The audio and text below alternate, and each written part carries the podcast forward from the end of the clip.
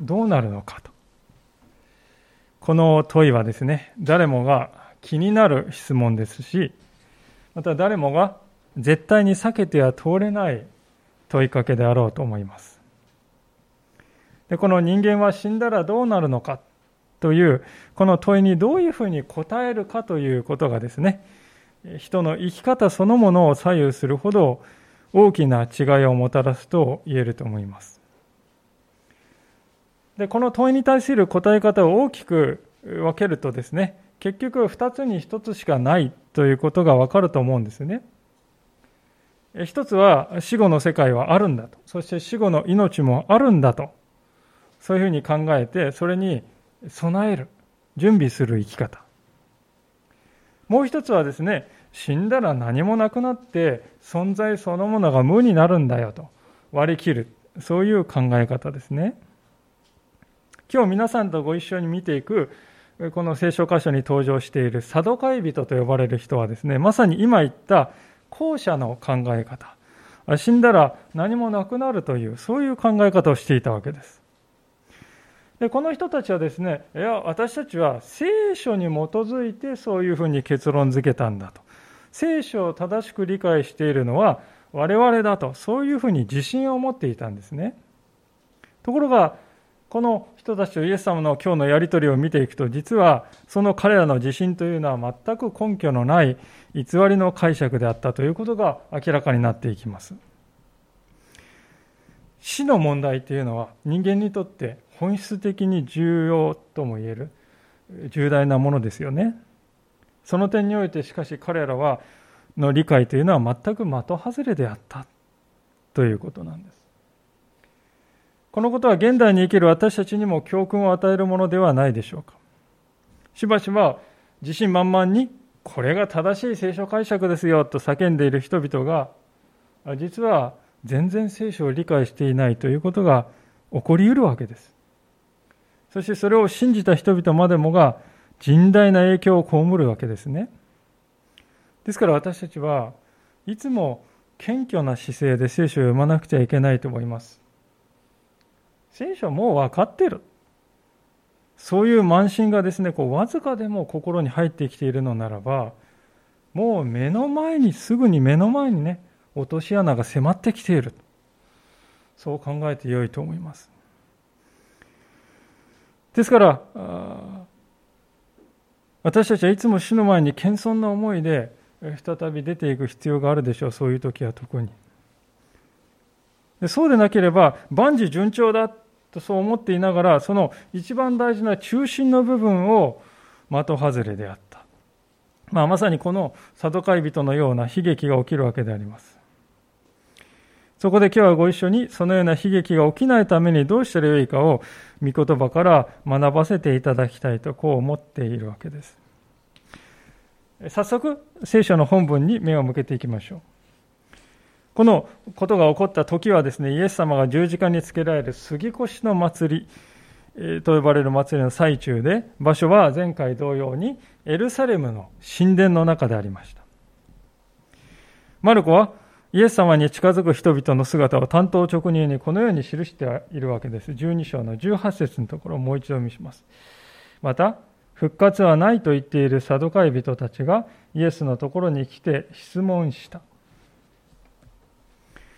サドカイ人と呼ばれている人たちが出ますけど、この人たちは基本的にエリートでありました。神殿に仕えている祭司であるとかですね、あるいは一般の信徒の中でも貴族に属するですね人たちが中心でありまして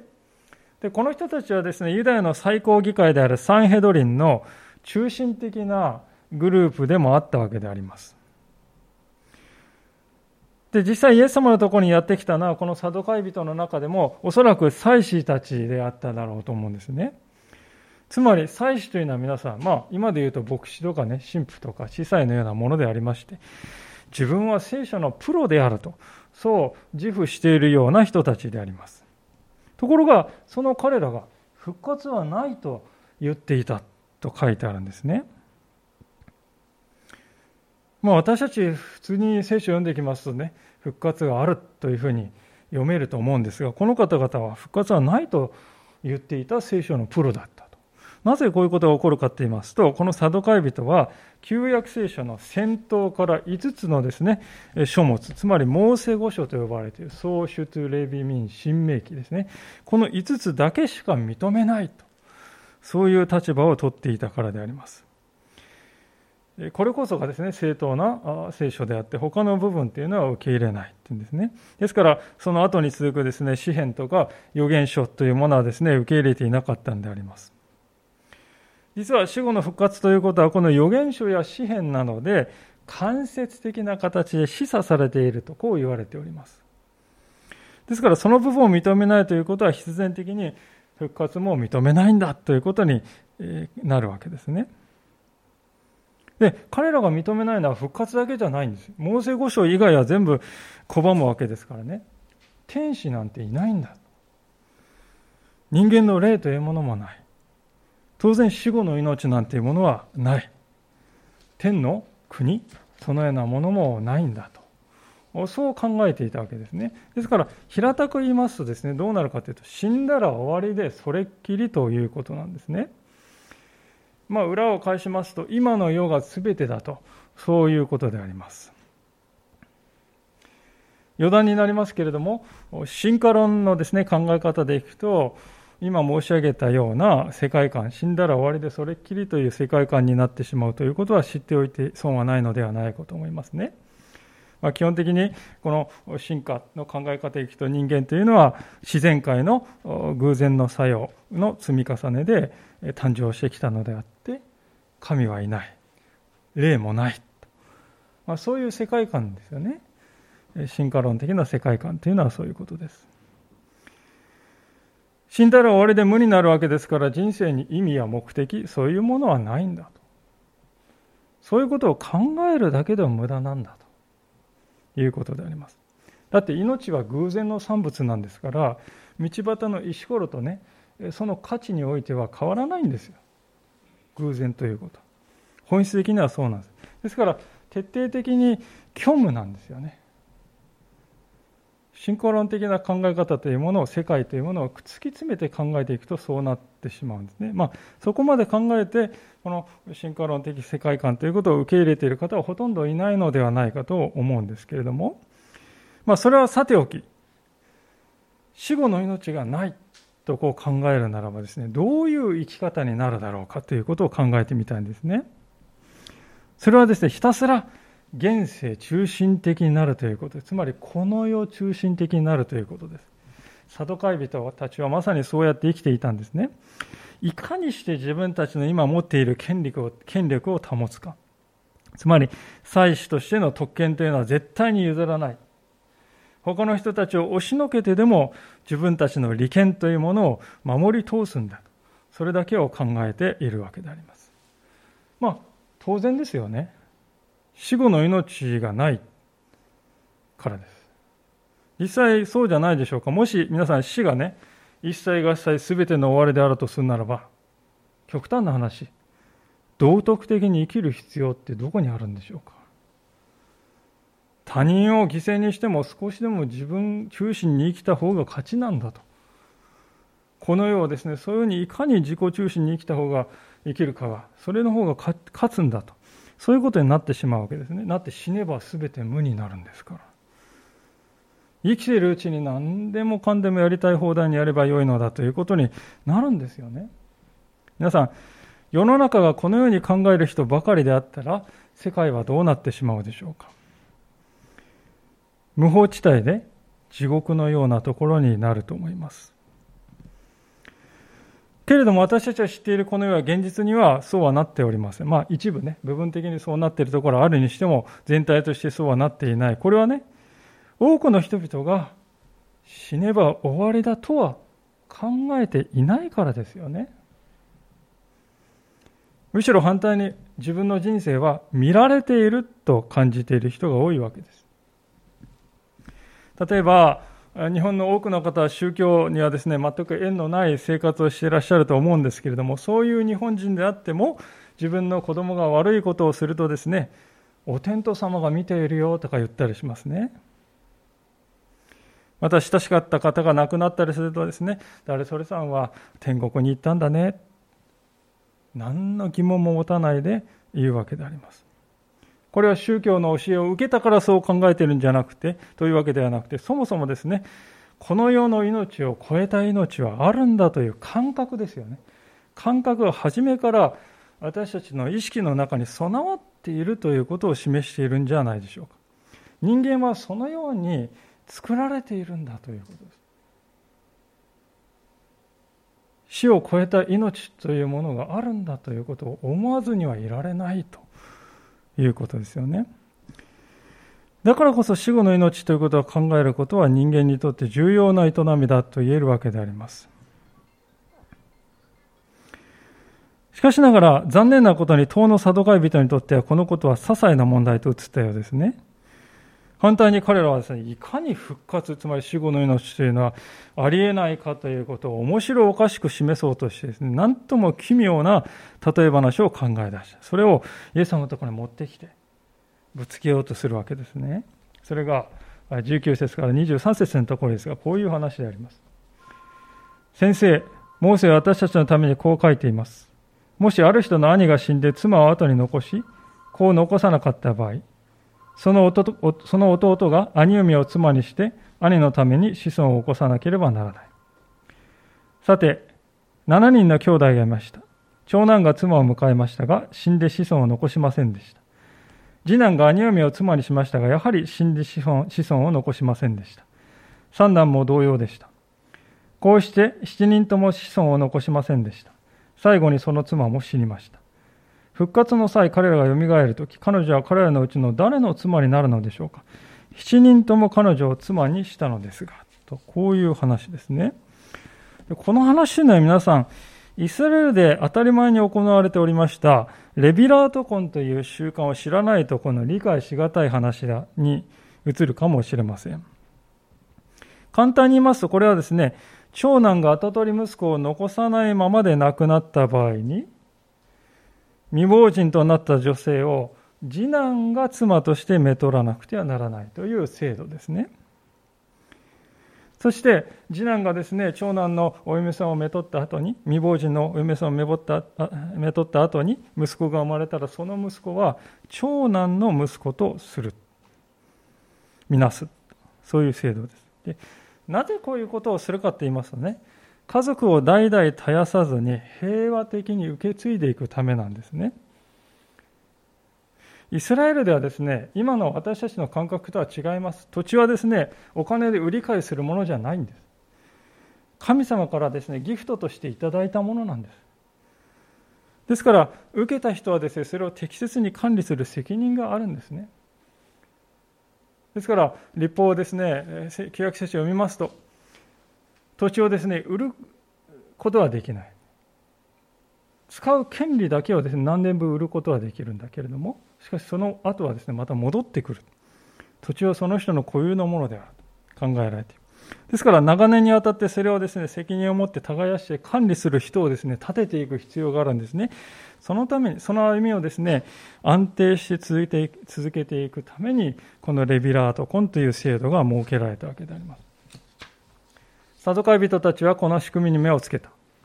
そして復活を否定しようとしたのです。つまり、7人兄弟がいて、長男から7男まで順番にですね、跡取りを残さずに死んでは弟が兄の嫁をめとり、また死んではその弟が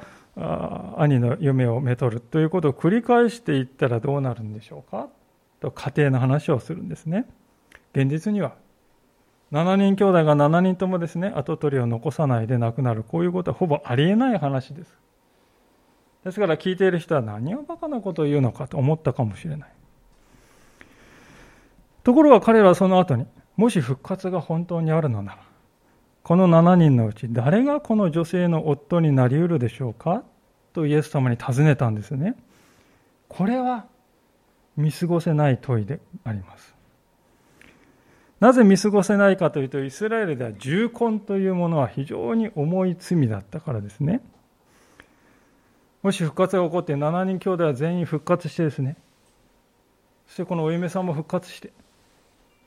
このお嫁さんが7人全員の妻であるということになれば、これは大変な罪を犯したことになるじゃないかと。神様はそういうことを知っているんだから、そんなバカな状況を作りはず作り出すはずがないでしょう。だから復活などないんですよとこう言うんですよね。これがサドカイ人が主張したですね、ロジックであったわけです。で私たちの感覚からすると、これはですね、こじつけじゃないですかとこう感じるんですけれども、まあ、少なくとも庶民感覚としては、ある程度共感できる話だったということは知っておくべきではないかと思いますね。というのは、誰もがですね、この地上の結婚関係が天に移された後も続いていてほしいなと漠然と思うからです。特に夫婦関係が良い、夫婦仲が良い、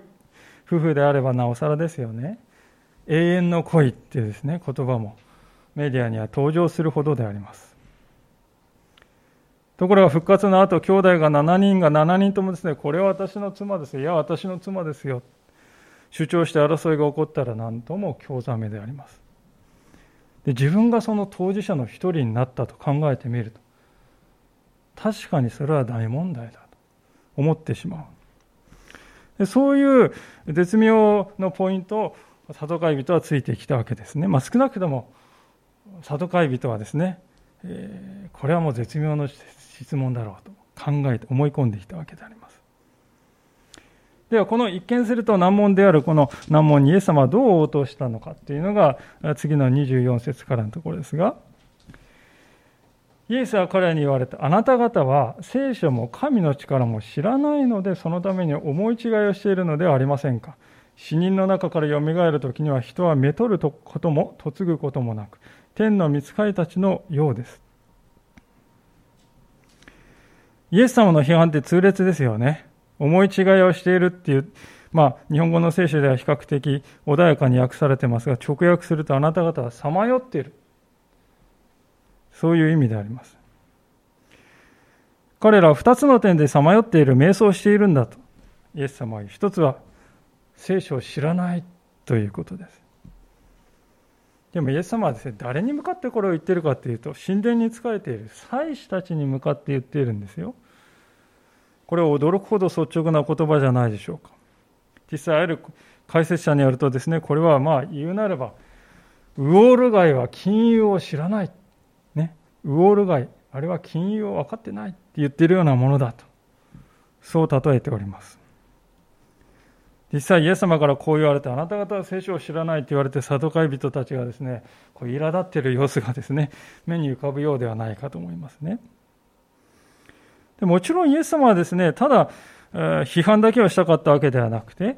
誰もが知っている超有名な箇所をですね引き合いに出してこのように言われたのであります26節死人がよみがえることについては、モーセの書にある芝の箇所で神がモーセにどう語られたか、あなた方は読んだことがないのですか？私はアブラハムの神、イサクの神、ヤコブの神であるとあります。神は死んだ者の神ではなく、生きている者の神です。あなた方は大変な思い違いをしています。この26節にあるですね、言葉は出エジプト記の3章の6節というところからの引用文ですね。今私たちは礼拝の中でこのマルコの福音書と、そして次の週は出エジプト記とこう交互に学んできたわけでありますので、学ん覚えていらっしゃる方も多いと思います。芝が燃えているんで、芝の木がですね、燃えているんだけれども、燃え尽きない。不思議な光景を見て好奇心に駆られてですね、モーセが近づいていく。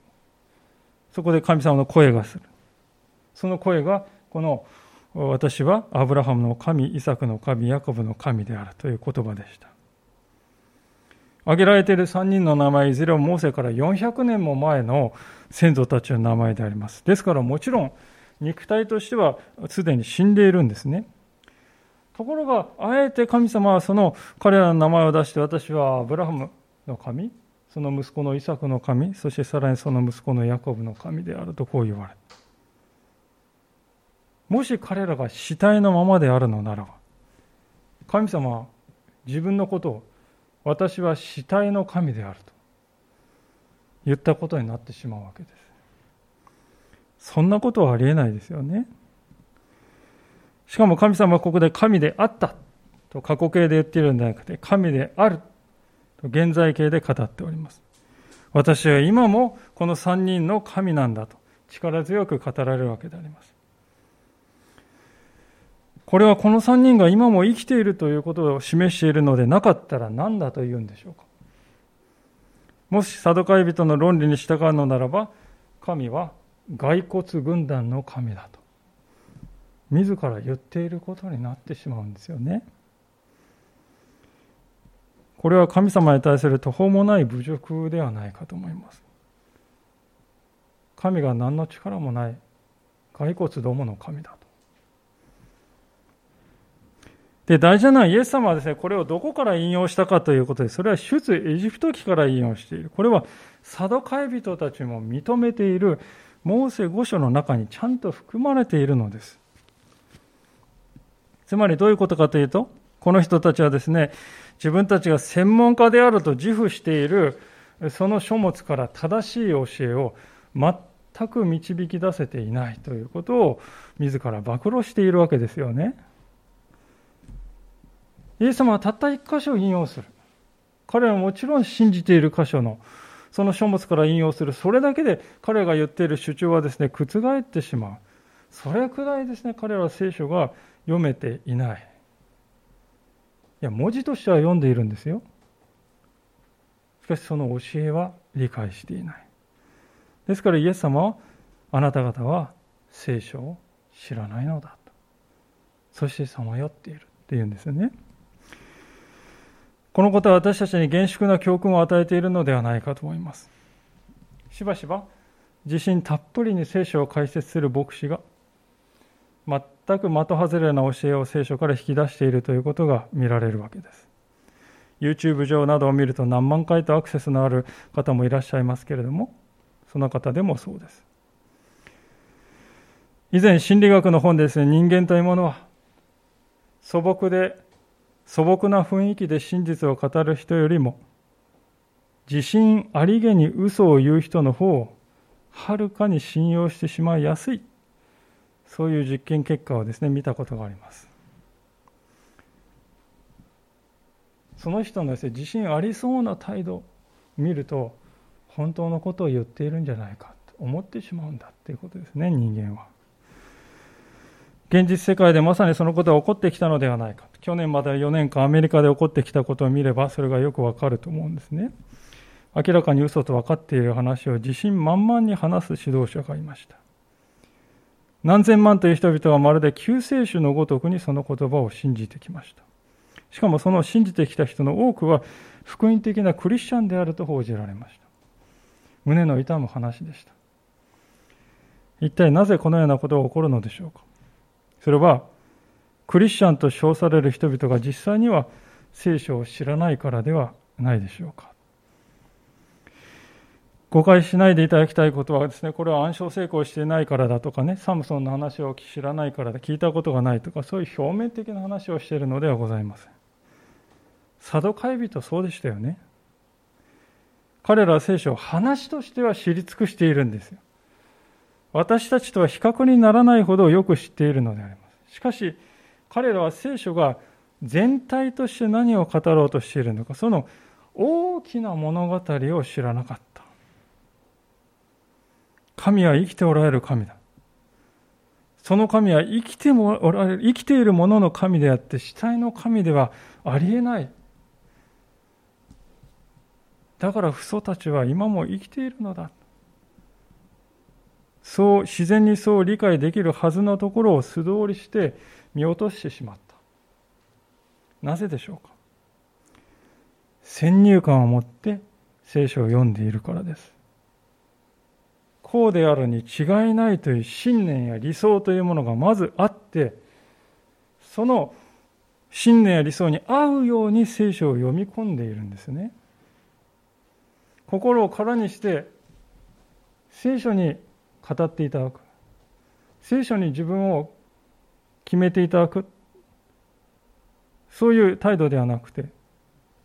自分の考えを聖書に読み込もうとしているですから御言葉が心に響かないわけですねですから生き方は何も変わっていかないのです。だってもう自分の考えは決まっているんですから。それを補強してくれる聖書箇所だけを引っ張ってきてですね、そういうふうに聖書を読んでいるからです。ですから聖書が実際の生活に何の力も及ぼさないわけですね。自分で考える。真実に御言葉に耳を傾ける謙虚なあり方というのを放棄して、代わりに何を求めるかというと、手っ取り早く威勢の良い言葉を良い、いい、耳に心地よいことを語ってくれる指導者を求めていく。その指導者は指導者で自分を熱狂的に支持してくれる人々のためにいかにも私は聖書を知っています。聖書から語っていますというふうに演じるわけです。そういう時にこそ私たちはですね、この主の言葉を聞かないといけないと思いますね。あなた方は聖書を知らない。ところでイエス様はサドカイ人に対してもう一つ鋭い批判をしていますけれどもそれは何かというと24節神の力を知らないということなんです。次の25節を見ると人が復活した時にどうなるか。それは結婚関係というものがなくなる。代わりに天使に似た存在になるとイエス様が語っておられることに気づくのです。これはイエス様は結婚、これはもう時代遅れだとか、問題が多いからもうやめますとかね、そういう意味ではありません。そうではなくて、復活したですね、あとは、結婚関係をはるかに上回る愛の関係に皆がこう入れられるので、結婚の必要がなくなるんですよ。結婚関係をはるかに上回る愛の関係に皆がこう入るんですから。結婚というものは必要なくなるんですね。そもそも皆さん結婚というものは愛の関係である。しかし同時に排他的な関係でもありますね。夫婦の間には他の異性は入れない。入れたら壊れる。それが夫婦であります。つまり結婚というのは言い方を変えると他の人を排除する制度とも言えるわけでそういう面も持っていますよね。でそうでないと機能しないわけです。しかし復活した後はですね、そういう限界から人は自由にされるんですよ。死ぬということもなく、嫉妬するということも、嫉妬にとらわれることもなく、神様がそうであるように全ての人を等しく愛する力が与えられる。そうなるとですね、排除とこの生殖の論理からなっているこの結婚という仕組みも必要がなくなる。それは自然の成り行きだと言えるでしょう。重要なことはですね、イエス様はここで神には人をそのように新しく作り変えるそういう力があるんだよと示唆していることです。そういう力を持ったお方として神という方は見ないといけない。ところがサドカイ人の信じている神はどういう神か。人を復活させることもできない神なんですね。そんな力もない神。だからこそイエス様はあなた方は神の力を知らないんだ。と厳しく語っておられるわけであります。そもそも聖書を全体として見るとですねそのように神の力を制限するということはおかしいとすぐにわかるはずであります。だって神様はね何もない無の状態から光を作られた。命のない冷た冷たいですね、土地の塵から、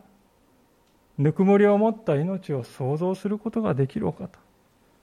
それが聖書が示している創造者なる神様じゃないですか。無から宇宙を作り出すことができる神様が人間一人復活させられないなんて考えられないですよね。明らかに聖書は全体としてそう語っている。彼らが信じている創世記を読むだけでもうそれはわかる。しかし、サドカイ人にはそれが見えなくなっているのです。私たちはしかし、彼らを笑うことはできないのではないかと思うんですね。ともすると私たちも彼らと同じように神様の力を制限してしまっているからであります。いくら神様でもね、もう私みたいな頑固な人間は変えられないですよ。あるいは、神様でもね、ここまでこじれた人間関係はもう無理でしょ、いくら神様でも。あるいはいくら神といっても私のこの病にはもう手の打ちようがないそうやって神様の力を狭めて狭めて制限していくしかし考えてくださいこの無限にも思える宇宙全体を創造するほどの力を持つお方があなたという一人の人生の問題は手に余る。そんなことが果たしてあり得るだろうか。ナンセンスではないだろうか。むしろ反対に全宇宙の創造者なる神様なら私のこの問題にも同じように働いてくださるじゃないか。神様には不可能がないのだからと。そう信じる。それが神の力というものを知っている人の自然な振る舞いではないかと思うんですね。さあ今日はここまで復活ということをテーマにご一緒に教えられてきたわけですけれども。改めて今度は私たち一人一人への問い。すなわちあなたにとって復活とは何ですかとお尋ねして今日のお話を閉じていきたいと思っているわけです。里帰り人たちは復活なんてないさと。死後の命なんてないさと言いました。私たちは復活を信じています。なぜならイエス様がよみがえられたからです。ですからパウロも言っているように復活を取り除いたキリスト教は信じるに値しないしかしね復活を私たちは信じているわけですわけですけれども一体何を信じているのかということはしっかり考えておかなくてはならないと思うんですね。ある解説者がですね、現代のクリスチャンの傾向というものを次のように語っているのであります。こういう言葉です。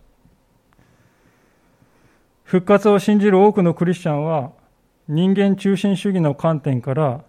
死後の世界を家族や友人との素晴らしい再会、つまり幸せを妨げる問題のなくなった